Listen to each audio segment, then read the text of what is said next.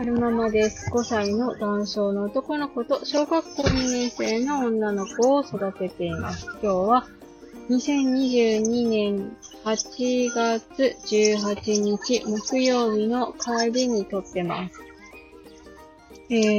ーっと、何回か自己紹介編の、ん？自己紹介の大学卒業してから編を撮ってるんですけど、なんかうまく喋れず、何度も何度も 撮り直してます。うんと、前回、この前に撮ったやつは、えー、大学卒業して秋田に帰ってきて、英検に勤めたところまでお話ししたので、今日は英検をやめてからのお話をしたいなって思います。えー、衛生学研究所は、うんと、臨時職員で雇われてたので、2年間の契約だったんですよね。確か。で、2年以上は雇ってもらえなかったんですよ。で、契約が切れるので、別の仕事探してて、で、大手の検査センターの、えー、秋田支店に、なんていうの？そこもね、正社員じゃないんですよ。アルバイトで入りました。アルバイトなんだけど、あの、給料は時給制じゃなくって、あれ時給だったかな？いや、月給だったき、あれ？時給だったかな？うん、思い出せない。でも、その、あの当時の県の中では割と時給がいい方で、しかも、あの、ボーナスが出たんですよ。ちょこっとだけなんですけどね。頭はくん、わしゃわしゃわしいだね。でした。そう、ボーナスが出てました。アルバイトだけど。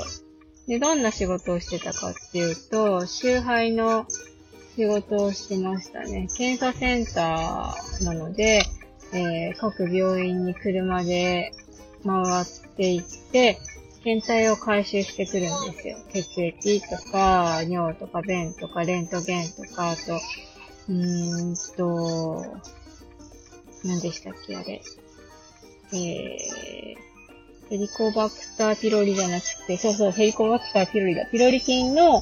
検査する、なんか、風船みたいな、ぷくって膨らませたやつとか、まあいろいろ、あ、そう、病理に、細胞取ったやつ 病理の検体とか、そういうのを回収する、えー仕事をしてますね。えー、なんか病院によってまちまちなんですよ。検体たくさんある病院。検体をたくさん出す病院もあれば、ちょこっと出す病院もあるし、子宮の検体しか出さない病院もあれば、あの、毎日毎日たくさん検体出す病院もあって、いろいろ、いろいろ様々でしたね。でもなんか、うんと、車運転していろんなところに行けたので、それはすごく、なんか、あの、良かったですね。運転好きだったので。ただ、こう、結構時間に縛りのある仕事だったので、えーコースによっては、なんか、お昼休みは取れないコースもあったりして、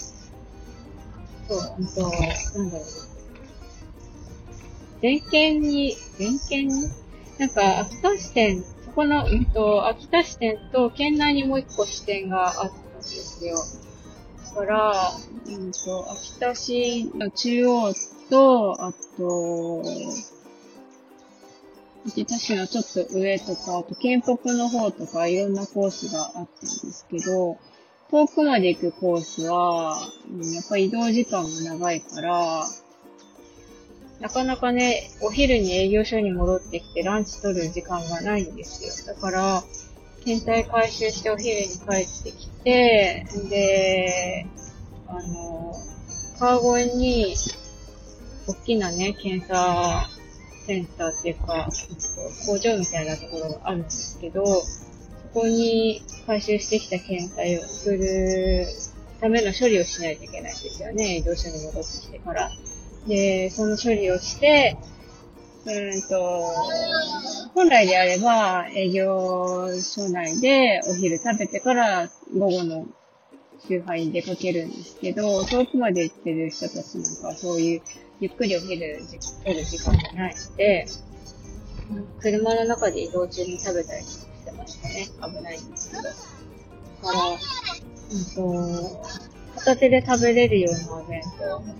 作って持ってきたりとか、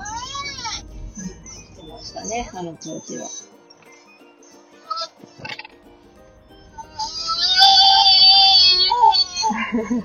ああえっと、そうで、あそこの検査センターは、3年から4年ぐらい使ってたのかな。で、そうこうしてるうちに、なんでその検査センター辞めることになったかっていうと、お父さんが意外になってしまったんですよね。で、お父さんの方から、えっと、その検査センターの雇用形態がアルバイトだし、えっと、正社員じゃないから、まず辞めて、ちょっと店のこと手伝えっていうふうに言われたので、辞めたんですよね。うん、で、辞めたん、辞めて店のこと手伝えって言われたんですけど、なんか、そう、なんかパソコン作業とか、やる気満々で教えてもらおうと思って行ったんですけど、お父さん人に教えるのが下手くそだから、なんか、お母さんと私に教えながら、自分も体調悪いから、イライラしちゃって うまく教えれなくて、いい、俺がやる、みたいな感じになっちゃって、結局、なんか、何してたかな。お店の中ちょっと掃除したりとか、あと、あ、そうそう。で、お父さんその、うんと、なんだろうな、手術しなきゃいけなかったので、お母さんが店番してる間に、私が、病院に行って、お父さんの着替えとか、あと新聞運んだりとか、なんだりかんだりとか、あと、お母さんもなんか気が、ちょっとめいり始めてたから、ちょっとお母さんの、なんだろう、メンタルケアじゃないけど、しっかりしなさいよ、みたいな感じでお尻叩きながら、なんか、うん、それしてたような気がしますね。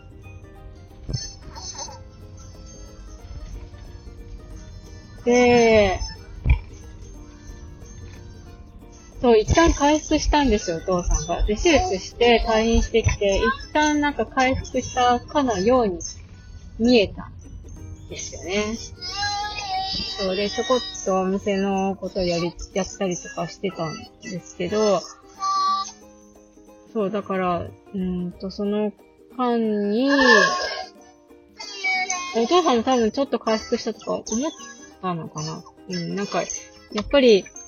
就職しろっていうことことになって、で、就職活動を始めたんですよね。で、えー、就職活動を始めて、その、次に勤めたのが、歯医者さんの歯科助手をやってました。で、その、その歯科助手の仕事やってる間にお父さんの体調がどんどんどんどん具合悪くなってで、そうで、歯科助手やってたけど、歯医者さんの院長先生は、すごくなんか、なんだろうな、いい剣な先生だし、お父さんの体調は悪くないし、みたいな感じ。で、結構、メンタルがやられてたような気がしますね。でもなんかお母さんもお父さんがいなくなったらどうしようとかって泣いてるから、私も泣けないし、うーん、私がしっかりしなきゃって思ってたような記憶がありますね。学童さんについたのでおしまいにしたいなって思います。最後までお聴きくださいましてありがとうございました。それではまた。